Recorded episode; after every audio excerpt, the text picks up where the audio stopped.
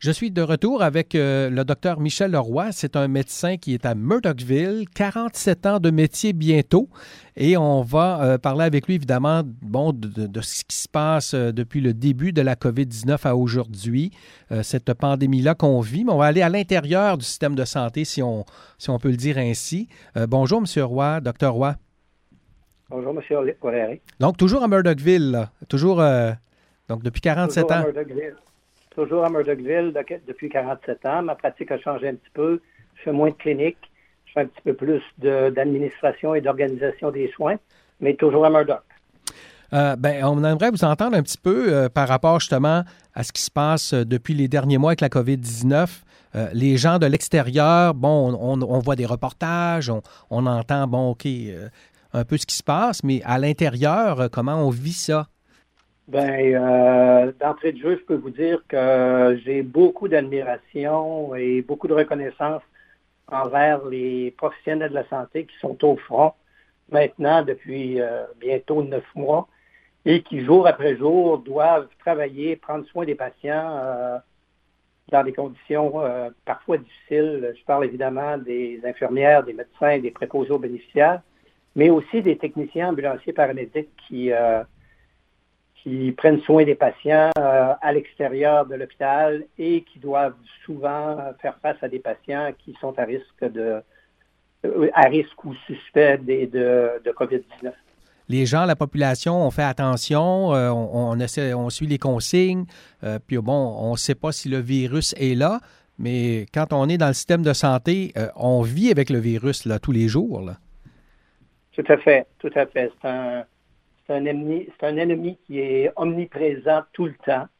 Et à chaque fois qu'on voit un patient, soit à l'urgence, soit à la clinique externe, soit euh, dans les soins préhospitaliers d'urgence, il faut toujours se demander est-ce que ce patient-là est à risque de présenter euh, une infection à la COVID-19?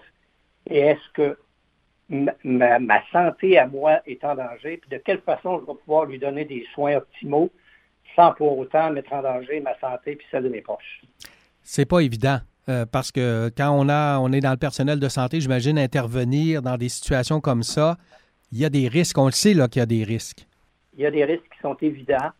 Et euh, euh, ces, gens-là, je vous parle de ces gens-là parce que moi, je suis un peu moins au front que je l'étais mm-hmm. il y a quelques années. Mais c'est évident qu'il y a des risques et ça génère beaucoup d'inquiétudes, ça génère de l'anxiété, ça génère toutes sortes de problèmes de, santé émotionnelle chez le personnel soignant. Lorsqu'on a vu ça arriver, la COVID-19, au début, quelle idée vous faisiez de ça? On, voyait ça arriver de la Chine, de loin, là, ça a commencé à entrer. Bon, beaucoup de gens prenaient ça comme un virus normal, là, ça sera une grippe. Euh, comment vous voyez ça, vous, au début, avant de, de revenir à aujourd'hui? Là? Évidemment, avec les avec l'expérience l'expérience qu'on a eue avec les, précédentes pandémies, évidemment, à l'exception de la grippe espagnole dans les années 30, mais dans les dernières pandémies, H1N1, SRAS, etc., c'est ça a été souvent euh, une infection virale qui était beaucoup plus localisée et qui a été euh, beaucoup plus courte dans le temps. Alors qu'actuellement, euh, on, se rend compte que la pandémie, c'est une, euh, c'est une épidémie qui est planétaire et qui dure dans le temps. Alors, ma première impression, moi, comme professionnel et comme euh, et personnellement, ma première impression, si on se rapporte au mois de mars dernier, c'était que, bon, c'est une pandémie, on en a pour quelques mois, probablement que au mois de septembre, on va être correct. Et là, on se rend compte qu'après une accalmie durant l'été, on a eu, euh, on a eu une recrudescence des cas à partir de septembre et on se trouve actuellement au sommet de la deuxième vague. Ce qu'on nous disait qui pourrait arriver, mais mais il n'y a personne qui pouvait qui euh, y a personne qui y croyait. On disait ben, probablement que rendu à l'automne, ça va être correct. C'est ça que j'allais vous demander. On est loin d'H1N1 parce qu'il y a dix ans, euh, pratiquement jour pour jour, là, on était dans, dans la crise, la pandémie de la H1N1. Aujourd'hui, là, c'est vraiment on est ailleurs, quoi. Oui, tout à fait. C'est une euh, c'est un virus c'est un virus qui est beaucoup plus virulent, donc qui se transmet beaucoup plus facilement que tout ce qu'on connaissait avant. Et non seulement il y a de la transmission euh, à l'intérieur des euh, à l'intérieur des établissements où c'est beaucoup plus à risque parce qu'on y reçoit des patients beaucoup plus malades, mais il y a aussi de la transmission communautaire qui se fait dans la vie de tous les jours entre les euh, entre les enfants à l'école, entre les gens qui vont à l'épicerie, etc. Alors, c'est un, un, virus qui est omniprésent, très, très virulent, et dont il faut se méfier, puis on voit actuellement l'ampleur que prend la pandémie. Euh, comment on réagit là autour de vous par rapport à ça dans la COVID, la population en général ou euh, vos patients? Bien, actuellement, la population en général, puis euh, tout le monde, tout le monde vit la pandémie à peu près de la même façon. bien sûr, bien sûr, on est dans l'épisode de pandémie depuis maintenant mars 2020. On ne s'attendait pas à ce que ce soit aussi long. Et il y a eu des mesures, des, consignes qui ont été données par la santé publique que la plupart des gens ont respectées depuis, euh, mars 2001. Alors, je pense que la première réaction de la population et du personnel de santé, c'est que les gens sont euh, un peu tannés de vivre au quotidien avec cette euh, contrainte-là qu'on doit mettre en place jour après jour, heure après heure, si on veut finir, si on veut finir par s'en sortir. Alors, je pense que euh, ce que les gens vivaient au début, au mois de mars, c'était d'abord de l'inquiétude, de l'incrédulité, de incrédulité, pardon, et euh, un petit peu d'inconnu. On ne savait pas vraiment à quoi s'attendre. Mais maintenant, neuf mois plus tard, il y a beaucoup d'inquiétudes, beaucoup d'anxiété, puis beaucoup de problèmes émotionnels qui sont reliés à ça. Mm-hmm. Parce que euh, on est encore dans l'inconnu. Oui, il va probablement avoir un vaccin au début de l'année 2021, mais on sait, ne sait pas quand, puis on ne sait pas l'efficacité de ce vaccin-là. Alors, euh, les, problèmes d'anxiété, d'incrédulité, de, des problèmes d'inquiétude sont encore omniprésents autant dans la population générale que dans le personnel soignant. Vous avez parlé du vaccin. Est-ce qu'il y a des risques que la population euh, relâche, se dise Ah, enfin le vaccin, ouf, on va souffler? Bien, bien sûr. Puis, tu sais, compte tenu, compte tenu de ce qu'on avait vécu comme population, autant, autant à Gaspésie que partout dans le Québec, que partout sur la planète, étant donné ce qu'on a vécu comme situation, bien, c'est sûr qu'on voit le vaccin comme un, comme un élément qui va nous sauver euh, immédiatement, à peu, près, immédiatement de cette pandémie-là. Mais il ne faut pas oublier que le vaccin, c'est un outil parmi tant d'autres qui va nous permettre de passer au travers, finalement passer au travers de cette pandémie-là. Alors, le fait d'avoir un vaccin, euh, indépendamment de ce que je vous ai dit tantôt, euh, l'efficacité, la disponibilité, les effets secondaires qu'on ne connaît pas encore, mais le fait d'avoir un vaccin euh, va faire qu'on va passer à travers la pandémie à la condition qu'on continue à respecter les consignes de base de la santé publique et du gouvernement, qui sont le port du masque, la distanciation et le lavage des mains, bien sûr. Un point intéressant, est-ce que ce, virus-là va changer la façon de voir euh, des, bons, euh, des pratiques médicales, l'approche, évidemment, au niveau de la santé publique? Moi, je pense qu'il y a beaucoup des, des comportements qu'on a adoptés, adaptés dans la, adoptés, pardon, dans la, dans la pandémie sont là pour rester. Entre autres, les, euh, les nouveaux comportements par rapport à l'hygiène, par rapport à la distanciation, par rapport euh, au fait de tousser et déterminer dans, dans, notre coude, par rapport au lavage des mains euh, fréquent pour éviter de se contaminer entre, entre nous autres. Je pense que ces comportements-là sont là pour rester et c'est probablement une bonne nouvelle.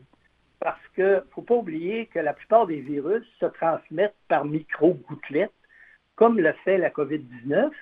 Et ces micro-gouttelettes-là euh, sont euh, probablement à l'origine de la plupart des transmissions communautaires. Ça fait que si on garde ces comportements-là dans l'avenir, même après la pandémie, probablement qu'on va être comme population mieux protégée vis-à-vis euh, ces différents virus.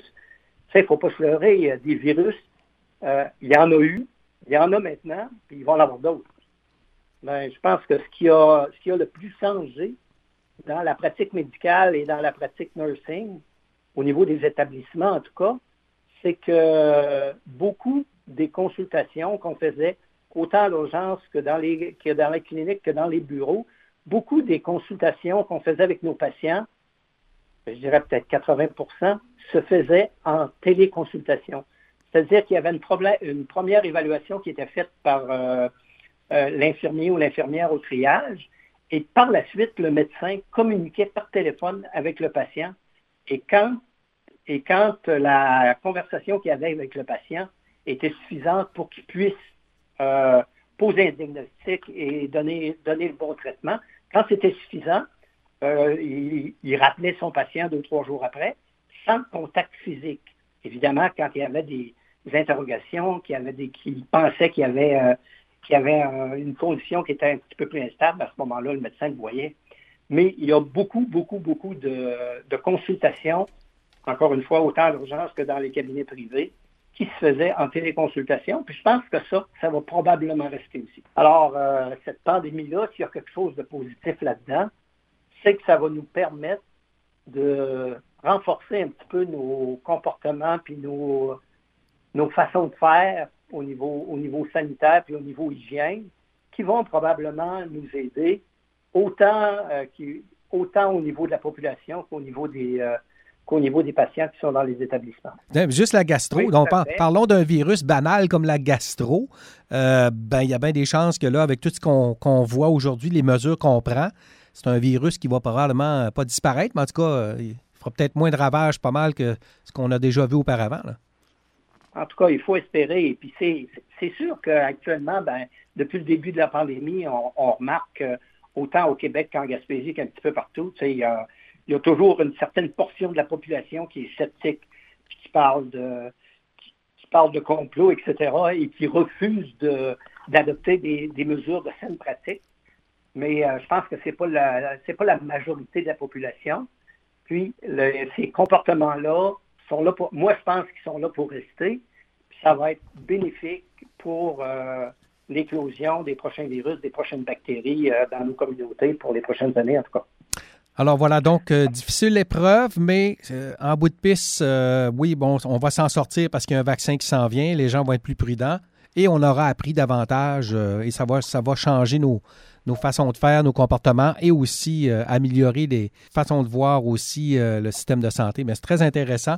Merci beaucoup, euh, docteur Michel Leroy, médecin à Murdochville, d'avoir bien voulu témoigner et jaser avec nous un peu de ce qui se passe avec la COVID-19 et, tout ce que ça peut amener, évidemment, dans le système et autour de nous. Merci beaucoup. Et juste en terminant, je voudrais juste lancer un message d'espoir à la population et au, personnel qui est au front euh, tous les jours. Je pense que malgré l'augmentation des éclosions au Québec et en Gaspésie dans les dernières semaines, je pense qu'il faut garder le moral, puis qu'on peut espérer des jours meilleurs. Moi, je demeure optimiste. Puis peut-être qu'on va pouvoir faire. Vous parliez tantôt des euh, tantôt des poignées de main, des accolades. Je pense que émotivement, collectivement, c'est ce qui nous manque le plus. C'est le contact humain, puis de pouvoir, euh, de pouvoir faire des câlins à nos petits-enfants, de pouvoir se donner une franche poignée de main. C'est peut-être ce qui nous manque. Mais moi, je suis optimiste. Je pense que ces manifestations-là de chaleur humaine vont venir probablement euh, dans, un, dans, un échéancier qui n'est pas si long que ça. Bien, merci. Très beau message d'espoir, euh, docteur Roy. Merci à vous encore et à bientôt. Merci, à bientôt.